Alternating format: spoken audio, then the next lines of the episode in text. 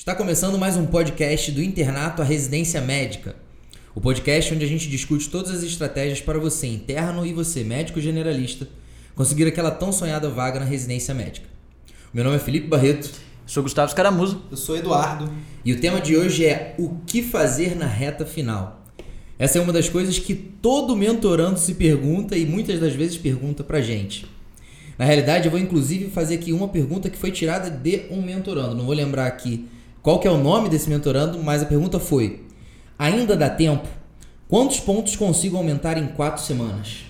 É, essa é uma pergunta que capciosa, eu capciosa. Não, eu diria que não é uma pergunta feita só por mentorandos, é uma pergunta feita por qualquer pessoa que está fazendo prova de residência médica. Lá no nosso Instagram a gente recebe pergunta diariamente, então essa nesse momento do ano, a gente está indo chegando já no final de outubro, é uma das perguntas mais realizadas sem dúvida nenhuma. E é claro que como quase toda boa pergunta, não tem uma boa resposta. Na verdade, é uma resposta que não dá para falar uma, uma, uma, resposta exata. Não dá para dizer, não, se você estudar bem, em quatro semanas você vai aumentar em 12 pontos a sua nota na prova. Isso é uma, uma verdadeira ilusão. Então, esse é o primeiro ponto. Não dá pra gente é, ter certeza sobre uma variável, e aí, quando eu tô falando de variável, eu tô falando do seu resultado na prova, que é uma variável que a gente não consegue controlar. Então, a gente não tem controle nenhum sobre qual nota a gente vai tirar na hora da prova. Então, não dá para afirmar que você vai aumentar em 10 pontos se você não consegue controlar. E um ponto fundamental, isso inclusive acaba prejudicando a preparação dos alunos, porque o cara acaba se desmotivando, ele acha que não vai dar e acaba se desmotivando então, o ponto importante é o seguinte: se a sua prova no ano passado teve uma nota de corte de 80 pontos, por exemplo, e você está com 75, não significa de forma alguma que a nota de corte vai se manter esse ano. Então existem vários fatores. A prova pode ser muito mais difícil no ano do que no ano anterior. Inclusive tem um exemplo importante né, do concurso de 2019, né, que é a prova entre 2018 e 2019, o concurso da USP de São Paulo de 2019 teve uma prova com um nível de dificuldade claramente abaixo da média. Então, abaixo da média das provas anteriores da própria USP. Então, a gente não, a gente não consegue avaliar o ponto de prova. Não, não é uma variável que realmente que a gente consiga controlar e que, e que dê pra gente dizer que é uma variável estável. Então, você não pode, de forma alguma, focar na sua nota. Então, o primeiro recado que eu tenho para quem quer saber como melhorar nessa reta final é não prestar atenção ou tentar, pelo menos, não olhar só para o resultado em simulados, provas na íntegra. É só você pensar, você já viu uma corrida de 100 metros rasos, o Bolt correndo? O Bolt ele só olha para o lado quando ele já está lá no final e que ele sabe que está todo mundo atrás dele. Até ele chegar lá, todos os corredores estão olhando para frente, eles estão focados em fazer o melhor que eles podem. Você não pode olhar para o lado. Quem olha para o lado perde alguns décimos na hora da prova do, dos 100 metros rasos e com certeza perde alguns pontos na hora da prova de residência médica. E como vocês sabem, às vezes um ponto, dois pontos já são suficientes para você deixar de ser aprovado ou deixar de conseguir uma segunda fase. Então, o primeiro recado é: para de olhar para a variável que você não controla, que é o seu resultado, e olha para as duas variáveis que você controla totalmente. São a qualidade da sua preparação e a intensidade, quanto você está estudando, são essas duas que vão te levar para o próximo nível. É, isso a gente falou bastante né, no nosso primeiro podcast, onde a gente explica um pouquinho é, os, os primeiros passos, o conceito da, da, própria mentoria. E eu acho que você fala muito bem, que é exatamente isso. Por mais que às vezes a gente tenha a incidência dos principais assuntos que caem é, nas principais instituições, que a gente faz isso com uma estatística muito bem feita, juntamente também com o software do Medicare, né, que a gente usa e está sempre é, participando muito do tripé, que a gente também fala no nosso primeiro podcast. É, para quem não assistiu, corre lá para ver, que é bastante importante para ter ideia desses conceitos. A gente não tem controle sobre os assuntos que, vai, que vão cair. Pode ser que caia um assunto cuja incidência é, é alta, mas pegue um, um, tema, um aspecto muito específico que faz com que isso mude. Isso eu estou falando, é, sei lá, é, de, um, de um tema específico, mas pode acontecer com todos, né? Outra coisa, do também, uma das. Um monte de gente pergunta, como você mesmo disse nas redes sociais, no Instagram da, da JJ, é qual que é o melhor método para estudar nessa reta final? Um dos, dos mentorandos, o Firmino, ele fala que tá faltando agora três semanas para uma das provas que ele vai fazer.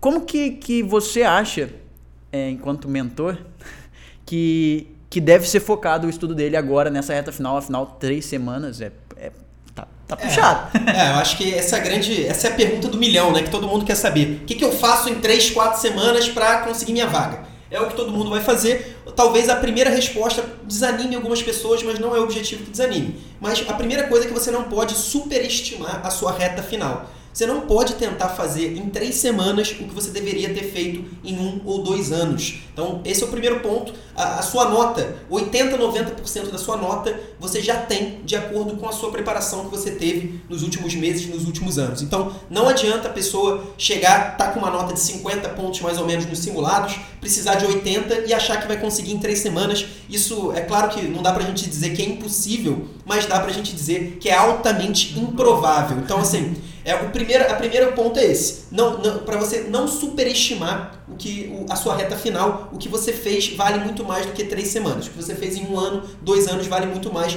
do que em três semanas. O segundo ponto, agora realmente partindo para o que, que você vai fazer, é na mentoria, vou usar o exemplo da mentoria, porque a gente coloca o planejamento de reta final exatamente da maneira com que eu acho, que vocês acham que é a maneira mais efetiva. Então, o nosso estudo de reta final para os mentorandos, as metas dos nossos mentorandos de reta final, elas são muito parecidas com as metas do estudo anterior. Então, a gente não vai inventar a roda nas últimas três semanas, esse não é o objetivo. A única questão aí, que é uma questão sutil, mas é muito importante, é que na reta final a gente começa a direcionar para instituições específicas. Então, o cara que vai fazer a prova da USP, ele tem um desafio diferente do cara que vai fazer o PSU de Minas Gerais, que tem um desafio diferente do cara que vai fazer a prova do SURSE no Ceará, que tem diferente do cara de Brasília e assim por diante. Então, é nesse momento, esse é o momento da gente direcionar. E aí na mentoria, como que a gente promove esse direcionamento? Primeiro ponto, vocês sabem muito bem, a gente trabalhou bastante nisso, são as análises de provas na íntegra. Então a gente faz uma análise individual das principais provas no Brasil. Se eu não me engano, foram mais ou menos 25, 30 provas que a gente analisou é, em 2019 e a gente vê através da incidência da estatística de temas que caem em cada prova quais são os assuntos que têm a maior probabilidade de serem cobrados. Essa é a primeira maneira que você vai direcionar. E já, e já tentando fazer um panorama disso, é claro que existem as exceções. A gente vê que, por exemplo, no Sul tem cai muito do tema de neurologia, né, de forma geral. Mas num contexto geral, os temas que aparecem se repetem. Então, por mais que haja esse direcionamento, acho que existem sim aqueles temas cuja, cuja incidência é maior, independentemente do estado. Claro que isso de, ah, muda bastante, mas de forma geral até se parecem muito em alguns aspectos. É, eu acho que esse ponto que você levantou é importante. Muita gente, a, a pessoa já quer começar a estudar só para o SUS São Paulo em janeiro. A prova é em dezembro, o cara, não, só vou me preparar para o SUS São Paulo. Claro que isso não funciona, isso é aquele pseudo atalho, aquele pseudo atalho que é o atalho que vai te levar para lugar nenhum. Exato. Então você, eu, eu não seguiria isso. Eu acho que 80, 90% da sua nota é uma nota que vale para qualquer instituição.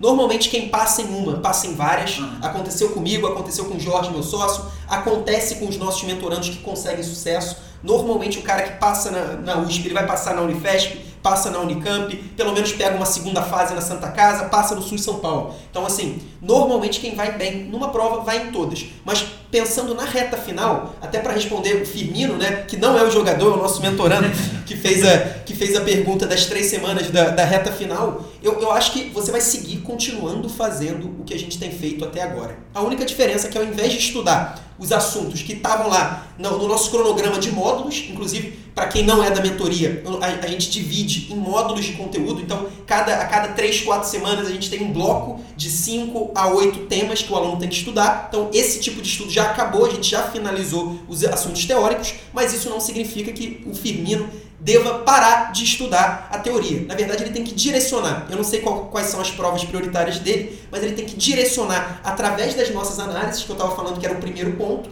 é, é uma, é uma maneira que os mentorandos podem fazer. E a segunda maneira, que vale para os mentorandos e vale para qualquer pessoa, para você que não é da mentoria, para qualquer pessoa que queira estudar a prova de residência médica, qual é a melhor maneira da gente encontrar os assuntos com maior probabilidade de serem cobrados em uma prova, fazendo exatamente a prova. Então, pega a prova, se, se o Firmino vai fazer o SUS São Paulo em 2019, pega a prova do SUS São Paulo 2018, 2017, 2016, faça essa prova, simule a prova e depois, finalizado o simulado, você vai olhar os seus erros. Quais são os erros que você cometeu e que você não poderia ter cometido? E aí, quando eu falo isso, pô, como assim? Todo erro eu não deveria ter cometido, né? O ideal é a gente não errar nada. Mas é aquilo, inclusive a gente falou no último podcast também, a diferença do mundo real, do mundo ideal para o mundo real. Na realidade, a gente vai errar e os erros têm pesos diferentes. Se você erra uma questão que todos os seus concorrentes, ou a maioria dos seus concorrentes, acerta, você está ficando para trás. Agora, se você erra aquela questão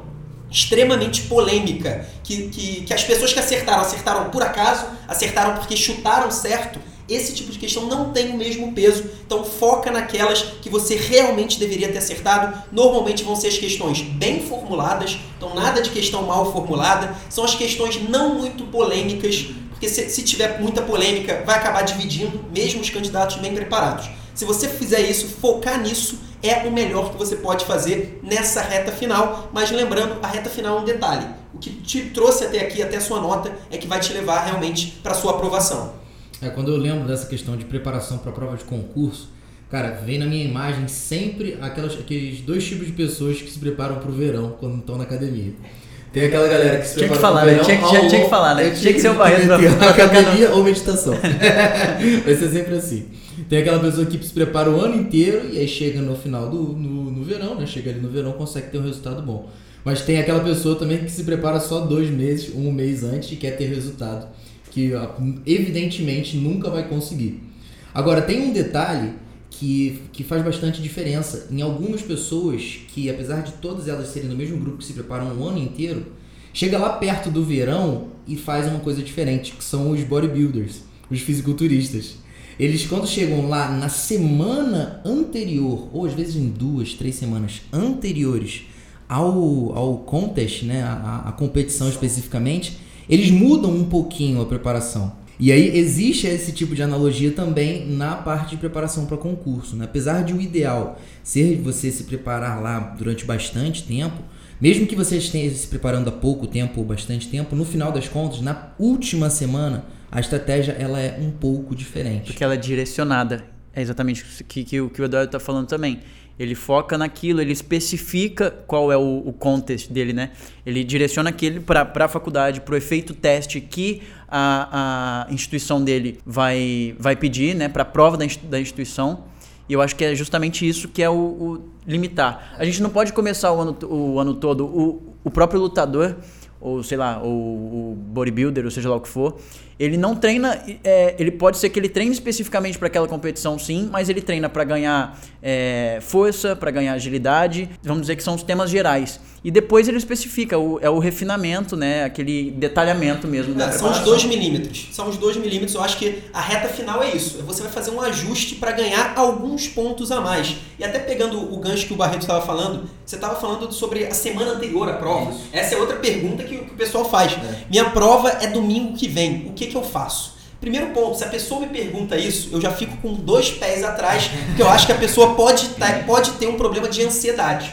Porque esse é, um, é, é uma coisa que atrapalha demais não só a, na hora da prova, porque na hora da prova, se você tem ansiedade, você cai em muita pegadinha, você erra a questão mesmo sabendo o conteúdo, então te prejudica claramente na hora da prova, só que também tem o potencial de te prejudicar na hora da preparação. Porque você está focado lá na reta final, na reta final, você está focado lá naquele, naquela meta, naquele objetivo que está lá longe e está esquecendo dos seus objetivos curtos, das suas metas curtas. Então, o primeiro ponto para a pessoa que, que quer saber o que, vai, o que fazer na semana anterior é a pessoa tentar se acalmar acalmar. Se a pessoa tiver muito ansiosa, calma, relaxa.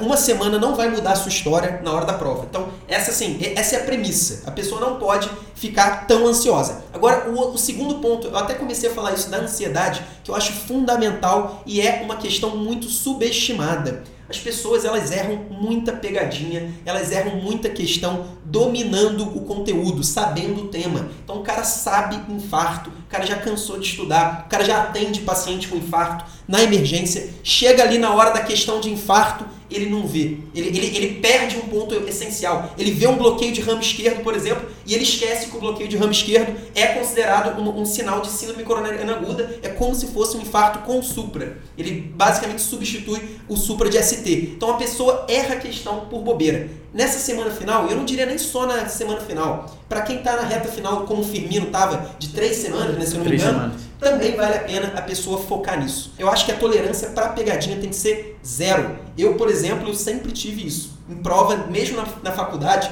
eu lembro da época do colégio, teve uma vez que eu, que eu deixei de fazer uma parte da prova, eu fiquei revoltado. Então, assim, eu acho que a gente tem que ter a mentalidade de erro zero de pegadinha. Se a gente se é para errar a questão, é para errar a questão que a gente não sabe. Então, isso é fundamental. Não, e não é só pegadinha que a galera erra, não. Eu lembro da minha, minha época de vestibulando, eu tinha um amigo que esqueceu completamente de fazer uma página inteira do Enem, cara. Imagina o estresse que essa pessoa não deveria estar passando naquele momento para ele esquecer uma página inteira.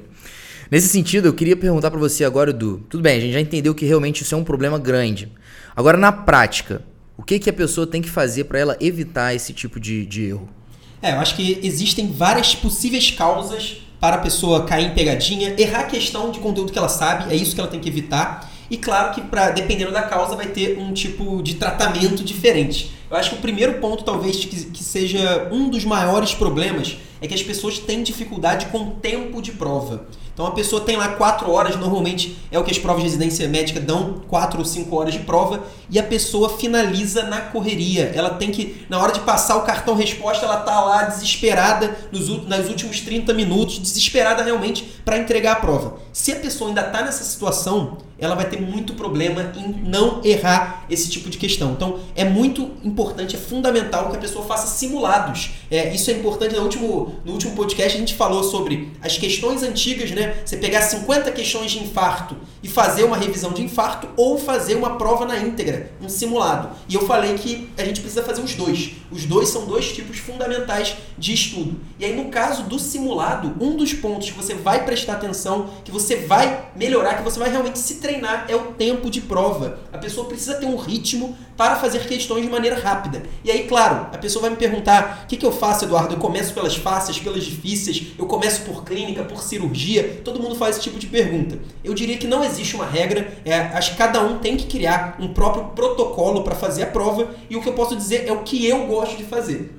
O que eu gosto de fazer é pegar primeiro as questões fáceis, as questões que eu domino e já passar direto para o cartão resposta. E depois focar nas questões mais complicadas, aquelas questões que eu fiquei na dúvida. O bom disso é que se você, se faltar tempo de prova lá no final, você vai acabar errando questões que você já teria uma grande chance de errar, porque são as questões mais difíceis. Então, o primeiro ponto, você precisa ter tempo para poder olhar com calma, revisar a questão e não cair em pegadinha. O segundo ponto que, que eu sempre recomendo, muita, pouca gente faz, então é, é uma coisa que se fizer a pessoa diminui, cai para praticamente, não diria zero, mas cai demais o índice de erros desse tipo, desse tipo de pegadinha. Existem dois locais do enunciado, da questão, que são os dois locais onde se concentram as pegadinhas.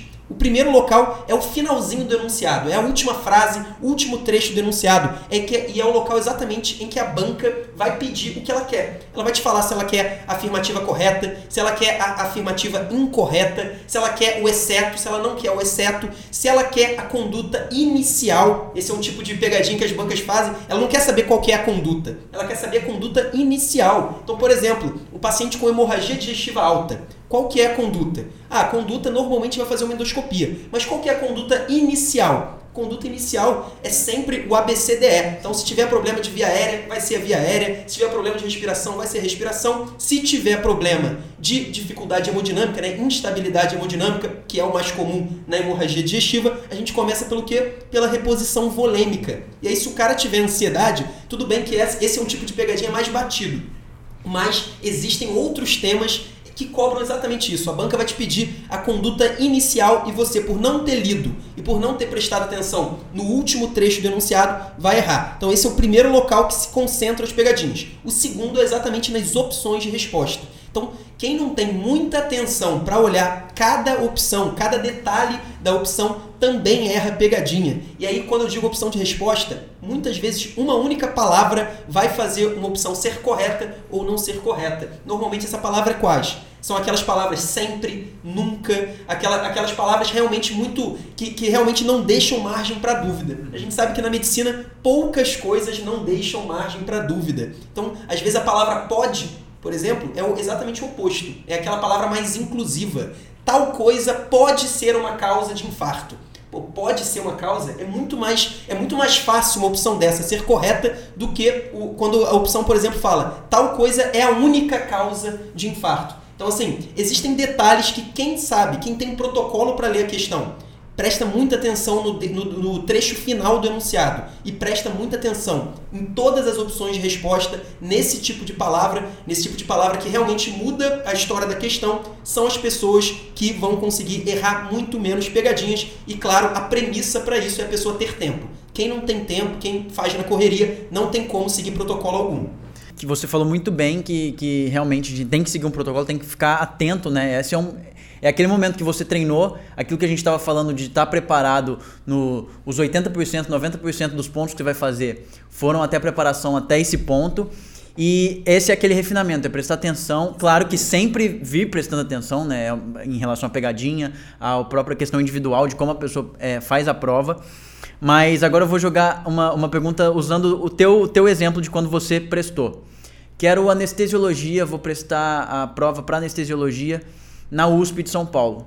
Como que eu foco para estudar para uma prova específica dessa forma? Qual que é a melhor, melhor opção ou qual que é, seria o, o, melhor modelo? Então, aí tem dois casos. Primeiro, o caso da mentoria. Imagina que você é um mentorando. Aí você tem acesso à nossa análise de prova, no caso, a análise de prova da USP. Uhum. Você vai usar a nossa análise para direcionar o seu estudo. Então, a gente vai falar quais são os tópicos que nós consideramos com maior probabilidade de serem cobrados em clínica, em cirurgia, em epidêmio, em GO, em pediatria, assim por diante. Então, a pessoa vai ter temas para ela direcionar o estudo. E o segundo ponto, que vale para qualquer pessoa, talvez seja o mais óbvio, só que pouca gente faz é o que eu tenho falado aqui. São as provas. A pessoa tem que pegar a prova da USP, tem que fazer a prova da USP. Inclusive, esse é um exemplo de prova em que existe um grande problema de tempo. Uhum. Eu mesmo que sou uma pessoa que quase nunca tem problema de tempo, eu termino a prova muito antes. Quando eu fiz a prova da USP, que é uma prova que são 100 questões objetivas, mais questões discursivas de cada grande área, eu tive dificuldade com o tempo. Então, assim, é uma prova específica que você vai olhar. Às vezes a prova da USP tem dificuldade com o tempo.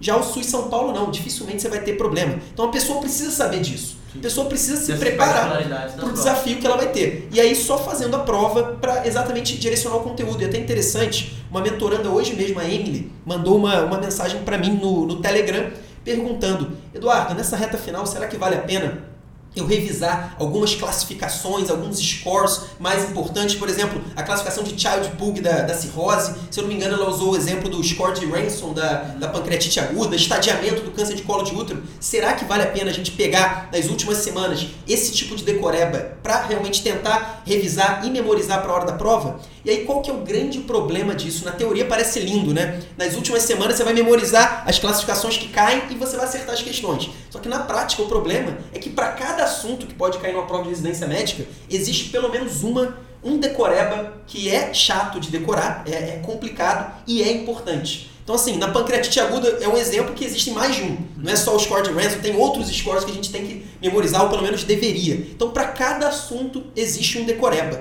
Como que a gente vai fazer isso em três semanas, em quatro semanas? Não tem como. Então, qual que é a resposta para isso? A gente tem que memorizar aquilo que a gente tem mais probabilidade de ser cobrado. Então, o que, que tem mais probabilidade de ser cobrado? Como você vai saber isso fazendo a prova? Ah, provavelmente na prova da USP existem algumas classificações, existem alguns temas que são mais cobrados ou que são cobrados com maior nível de profundidade do que outros. Então, não é para você sair decorando todas as classificações. Você vai pegar a sua prova, vai resolver, no caso da prova da USP, ficando nesse exemplo, e você vai ver, nossa, a prova da USP ali, a banca cobrou o estadiamento do câncer de bexiga. Nunca vi isso, normalmente isso não cai. Vale a pena, nesse caso, dar uma olhada no estadiamento do câncer de bexiga. Ou então não, ela co cobrou a graduação do trauma esplênico que é uma graduação, são 6 graus, é uma, são 5 graus, é uma graduação complicadíssima.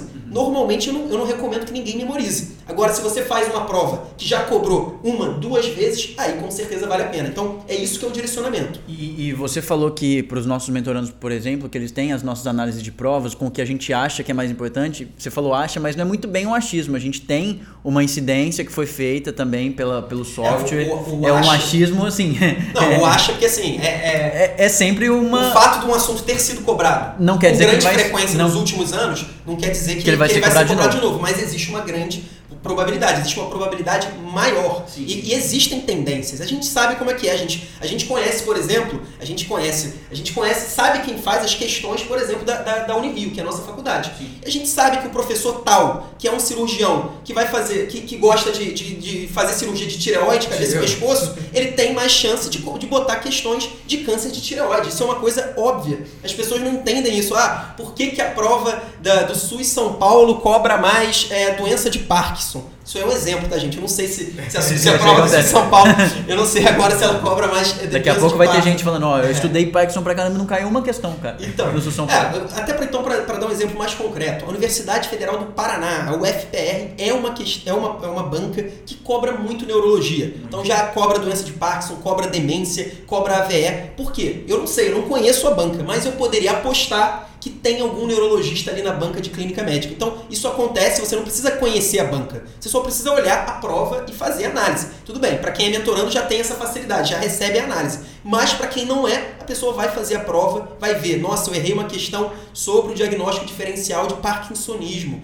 É, era uma questão de Parkinson medicamentoso, eu acabei caindo na pegadinha, coloquei que era uma doença de Parkinson. Como que a pessoa vai ver? Ela vai errar a questão e vai revisar aquele conteúdo. É assim que a gente vai conseguir evoluir. E aí, claro, a gente está falando da reta final das últimas semanas, isso vale para o ano inteiro, mas na reta final, como o tempo é mais curto, o estudo tem que ser obrigatoriamente mais produtivo. E quando a gente está falando de produção, a gente precisa estudar os temas que a gente não sabe e que vão cair na prova ou que tem maior chance de cair na prova. E aí é dessa forma, direcionando através das provas na íntegra. É, no mercado financeiro, cara, existe uma frase que, que é a seguinte rendimento passado não é garantia de rendimento futuro. E apesar de todo mundo no mercado financeiro saber exatamente isso, ainda o rendimento passado é um dos grandes critérios para você decidir se, uma, se um ativo ali ele é bom ou não, considerado bom ou não. E aí isso funciona exatamente no nosso contexto. Mas a gente toma algum. Sim, claro. Mas a gente toma alguns cuidados, a gente tomou, né, especificamente nós três que fizemos essas análises, para que a probabilidade das questões futuras seja um pouco maior de serem similares às passadas. A gente poderia, por exemplo, ter pegado as últimas 10 10 anos das provas da USP e ter feito essa análise, o que não foi isso. A gente pegou as últimas, só para ficar bem específico de como é que foi esse processo, né? A gente pegou os últimos anos de, todo, de várias provas, de 25, 30 provas, classificou cada uma das questões, viu um percentual de realmente quais que são percentualmente as que são mais frequentes, os assuntos mais frequentes. Sim. E além dessa análise, com a análise também do edital, né, de valores de prova, de datas, de duração, e claro, também avaliando ali subjetivamente tipos de, de, provas. Eu lembro claramente que tem algumas que, provas que são mais diretas, outras você vê que tem, eles dão muito caso clínico, mas não pedem diagnóstico, na verdade pedem o tipo de tratamento. Outras que é muito importante, às vezes em, eu te, chegou uma teve uma análise que eu fiz também, agora não me lembro exatamente qual é, que 20% da prova normalmente eles pediam a exceção, né? Pediam a alternativa incorreta, ou os excetos e tudo quadro, mais. Tem a prova clássica, que é o PSU de Minas Gerais, que quase metade das questões dos últimos anos é a banca pede a opção incorreta. Isso. Então essa, essa é uma, é uma, é uma pegadinha importante. Quem não sabe disso, quem vai é, na hora da prova para fazer, a chance dela errar pelo menos uma questão por causa disso é enorme. enorme. Então, assim, são detalhes, é, é o que o, o, Barreto falou sobre o bodybuilder. É ali o detalhe, os 2 milímetros antes da prova. Então, isso vai fazer diferença? Alguém passa na prova de residência por causa disso? Não vai passar. Quem acha que vai começar a estudar em janeiro do ano que vem, janeiro de 2020, para passar na prova de residência médica, é, através desses atalhos, desses detalhes, isso não vai funcionar. Agora, quem teve uma boa preparação, tá ali perto de atingir sua nota, ou tá ali, tá, tá ali na briga, tá, na, tá concorrendo por uma vaga às vezes esse detalhe vai fazer toda a diferença e faz todo ano.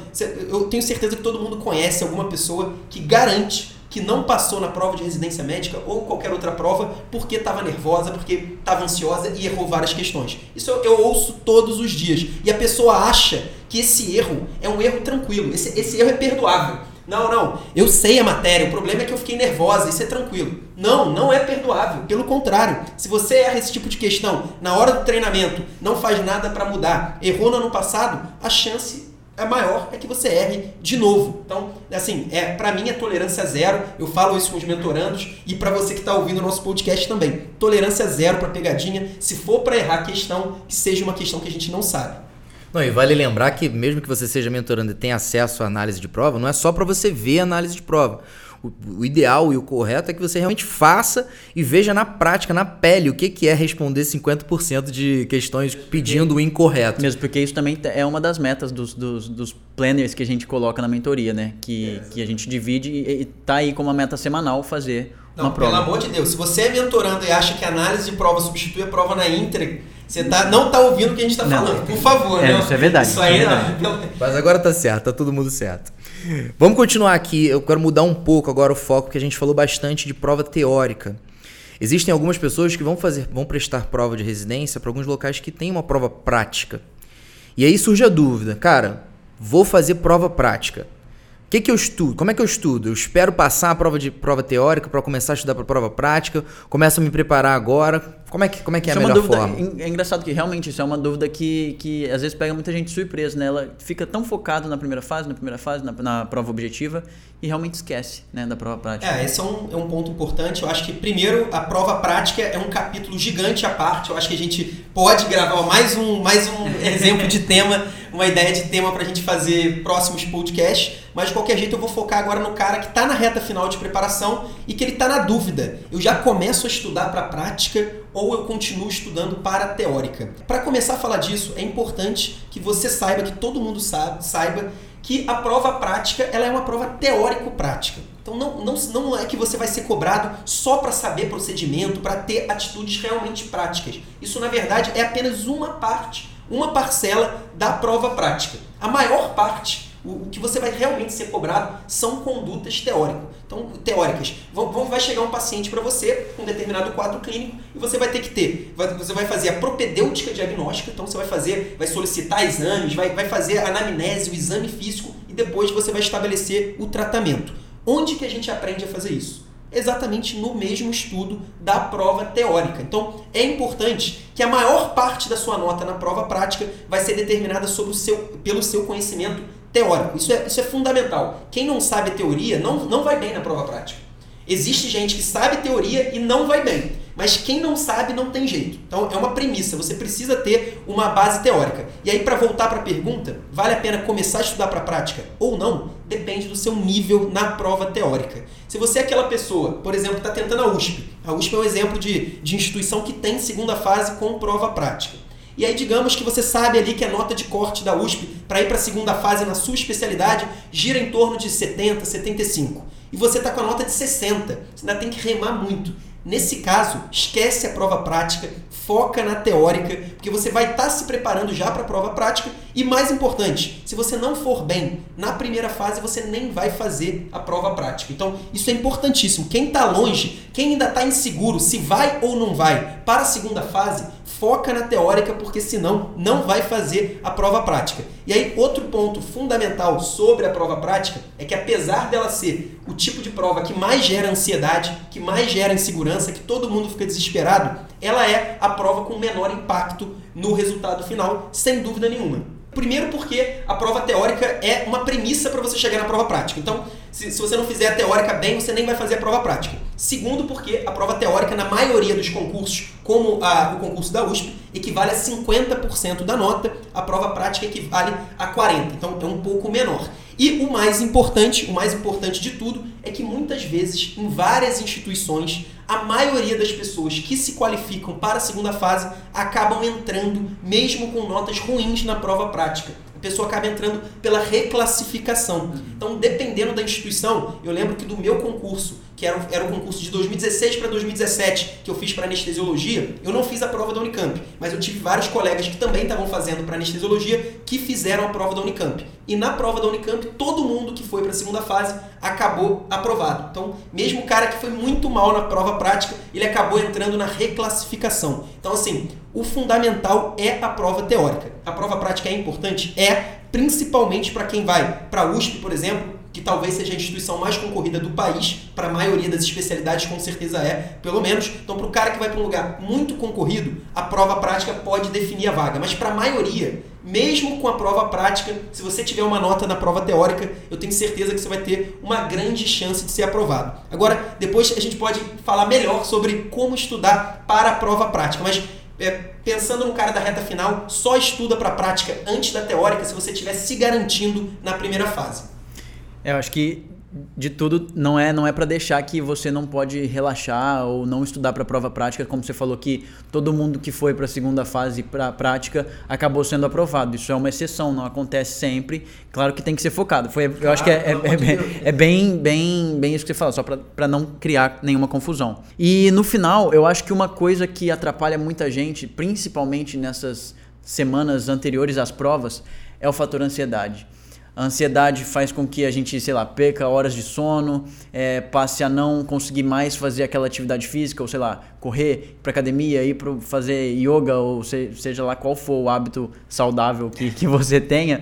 É, isso atrapalha, vira uma, uma bola de neve. Começa a gerar um impacto muito negativo nessa preparação e que eu acho que nesse período de tempo tão curto antes da prova é tão importante. Vale a pena eu usar o meu foco total para estudar e deixar de lado essa parte também de corpo e mente. Porque tá gastando, gastando tempo, né, indo na academia. É. Ou gastando tempo tendo atividades sociais ali que vão te relaxar. Será que Ou que vale seja, vou pedir comida todo dia, ao invés de tentar fazer um, comer um pouco melhor. Sei lá, algo do tipo. Cara, eu acho que pode parecer um clichê, pode parecer um lugar comum, mas eu acho que não só prova de residência. Não vale a pena você, fazer, você sacrificar a sua saúde por nada absolutamente nada. Então, assim, a pessoa tá mal, às vezes está tá ali ansiedade claramente num estado acima do normal, acima do ideal, até porque, abrindo parênteses, uma ansiedade num nível bom é ótimo. Ansiedade é um sentimento, é, é algo que é feito para a gente andar, para a gente realmente se mover. Então, ansiedade em excesso é horrível. Agora, ela num, num, nível adequado, ela é muito bom e vai, e vai ajudar a pessoa a estudar mais. Agora, aquela pessoa que sabe que está ansi, ansiosa num nível acima do, do fisiológico, acima do normal e que isso está prejudicando ela, ela continuar estudando nesse estado vai ser pior para ela, sem dúvida nenhuma. Ela não vai ter produtividade, ela vai se desmotivar e ela vai parar de estudar e provavelmente na hora da prova ela pode ter um, uma ansiedade enorme porque ela vai levar aquilo que ela viveu durante a preparação para a hora da prova. Então assim, fundamental, reta final, a primeira coisa é proteger a sua cabeça proteger o seu bem-estar mental. A gente vê isso na medicina, infelizmente, é, os médicos, estudantes de medicina, essa transição realmente entre o acadêmico para o médico é uma transição extremamente dolorosa, é, é natural. Então, é, quem está no nível acima, com certeza, procure ajuda. É, a gente está falando aqui para você não estudar, não, não, não focar em prova de residência médica se o seu problema é mental, se o seu problema é maior do que isso. Então, isso é fundamental. Quem não está saudável não vai estudar para prova de residência médica e muito menos ser aprovado. Inclusive, além do burnout ser uma das, das doenças mais prevalentes também no, na medicina, vai entrar agora também como uma doença relacionada ao trabalho, né? E, e falando da ansiedade, ela é um fator que ela gera um, uma, um resultado final que é a fadiga, é a fadiga mesmo, o cansaço. A ansiedade nada mais é que uma resposta mesmo a uma, é uma tentativa de fica relacionada àquele evento de luta ou fuga, então o corpo se preparando para um determinado evento. Isso é bom realmente até certo nível, porque te prepara, você teoricamente fica mais atento, consegue se controlar de certa forma um pouco melhor. Mas eu e o Barreto a gente teve num congresso há pouco tempo e ele falava dessa fadiga e ele colocava um exemplo de uma pirâmide, a pirâmide da fadiga idiopática. Eu acho que ele pode falar um pouquinho e a gente pode tentar ajudar quanto a isso. É, claro, essa pirâmide da fadiga idiopática seria como prevenir e ela tem realmente uma formação, um formato de pirâmide, porque alguns desses parâmetros eles são um pouco mais importantes. Eu vou tentar lembrar aqui de quais são os quatro. Se eu esquecer alguma coisa, você me ajuda, Gustavo. Então, existia o sono. O sono certo? era a base, como era a base, base da pirâmide. Tinha os, a, a espiritualidade, que é o ápice, Isso. certo? E no meio disso, eram os hábitos saudáveis e acima disso problemas resolvidos. Problemas resolvidos, é isso aí mesmo. Isso que você estava esquecendo. Sono, hábitos saudáveis, problemas, problemas resolvidos, resolvidos, e espiritualidade. Isso. Cara, e, e, realmente bastante importante, o que, que lembra de novo, o que chega sempre no exercício físico e meditação. Para mim, a gente sempre chega ali no funil, acaba sempre entrando no exercício físico e meditação. Mas eu acho interessante a forma que você falou, do, falou do, sobre o quanto que isso, essas coisas, essas, essas atividades que a gente deixa de fazer interferem diretamente na ansiedade. Mas existem também trabalhos que dizem que essa, esses tipos de, de atividades interferem na fadiga idiopática, mas também na performance. Existem trabalhos que falam que, por exemplo, crianças que tiveram ali uma dificuldade em dormir na semana anterior a um teste acabam tendo resultados piores na prova quando eles fazem. Em adultos, você não tem estudo mostrando, pelo menos que eu tenha encontrado, eu fiz essa revisão há pouco tempo, de uma relação tão rápida, tão frequente, né? tão, tão, tão súbita. Mas a, a privação crônica de sono de um adulto pode fazer com que ele tenha também uma piora. E Além aí... disso, a privação de sono em, em pessoas, elas, elas fazem com que você tenha uma, uma atividade cognitiva a longo prazo de uma pessoa que equivale a, a 10 anos à sua frente, a sua idade cronológica, né? É, por tempo. Isso, assim, é gigantesca a diferença, sabe? É, que... Em outros aspectos, por exemplo, em crianças, existem duas, duas coisas em que o sono e o exercício físico atuam de forma aguda é, o exercício físico diminui o status basal ansioso em adultos e melhora a cognição de forma aguda em crianças, principalmente na faixa de 6 a 13 anos. Isso também está nos guidelines da American Heart Association, os últimos para exercício físico. E claro, eles colocam para a população americana, mas eu acho completamente plausível da gente encaixar na nossa população. É, fora a grande é, diferença, antes eles colocavam como prevenção para dois tipos de câncer, hoje já fala-se na prevenção de oito tipos de câncer. Falando, aproveitando que a gente está em outubro falando do outubro rosa, a prática de exercícios físicos e hábitos saudáveis diminuem até 28% a incidência de câncer de mama.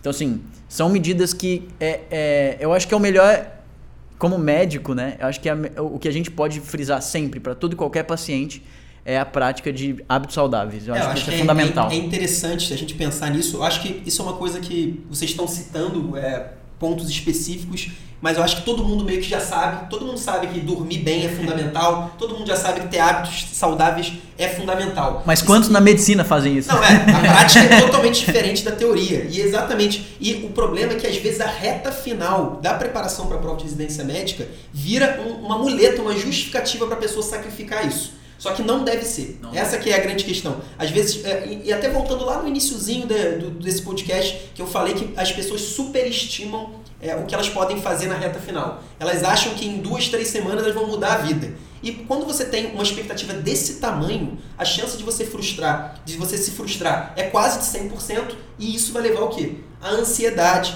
a, a pessoa acha, acha que não, não tem que dormir, que a pessoa tem que estudar mais, a pessoa simplesmente entra ali numa ilusão e aquilo só prejudica e vira um ciclo vicioso. Então, assim, é, o primeiro ponto, é, a premissa é a, é a saúde mental. Até porque, se você não está com a saúde mental boa em dia, eu nem faria prova de residência médica, porque provavelmente você vai ter dificuldade de aguentar o R1, o primeiro ano da residência. Né? É um ano difícil, a gente precisa estar saudável para fazer uma residência médica, para aproveitar a residência médica, para aquilo não virar um tormento na nossa vida. Infelizmente isso acontece. Então eu acho que é fundamental, não só. Eu acho que a saúde mental, é, a gente poderia estar falando para qualquer assunto, né? É claro. fundamental. A, a gente está tocando na, nesse, nesse podcast sobre reta final, porque a gente sabe que de todo o ano da, da, de preparação para a prova de residência médica, o momento ali específico que a gente tem uma agudização desse problema, que é um problema crônico, infelizmente, para os alunos, estudantes e médicos é, recém-formados, esse é o momento da agudização. É o momento que piora, que a, que a gente sente até na mensagem que a gente recebe. É, isso é importante. É o que eu falei daquela pessoa que manda, minha prova é domingo que vem, o que, que eu faço? Isso é um sinal claro que a pessoa está ansiosa. Porque, claro, ela pode perguntar o que ela vai fazer é, na, na última semana, mas quando ela tem essa expectativa, de que na última semana ela vai mudar, vai virar o jogo, é uma, é uma coisa que não condiz com a realidade e acaba demonstrando a ansiedade dela, o estado realmente que pior do que deveria, na verdade, um estado que vai mais prejudicar o desempenho dela do que potencialmente ajudar. Muito bem. Então é isso, galera. Estamos chegando agora no final. Esse aqui foi o nosso podcast do Internato à Residência Médica. As estratégias que vão fazer com que você, interno ou médico generalista, chegue na tão sonhada vaga para residência médica. Hoje a gente discutiu qual que é, o que, que a gente deve fazer na reta final para essa preparação da residência médica. A gente falou sobre as metodologias, qual é a melhor metodologia para essa, essa, essa, esse momento. O que fazer na última semana ali, ou pelo menos nas últimas semanas, porque realmente é similar, mas existem algumas alterações que devem ser feitas. O que deve ser feito para estudar na prova prática, né? Aquelas pessoas que precisam fazer uma, uma preparação para a prova prática e teórica ao mesmo tempo. O que fazer na prova específica, né? Quando você quer uma instituição especificamente. Ah, se alguém quiser fazer alguma prova específica também, demos as orientações. E no final, sempre uma boa. é a parte que eu mais gosto, que é a parte da saúde mental. Fiquem ligados nos nossos outros canais, temos no YouTube, Spotify e sigam a gente também no Instagram. Meu nome é Felipe Barreto. Sou Gustavo Scaramuza. Sou Eduardo. Até a próxima semana.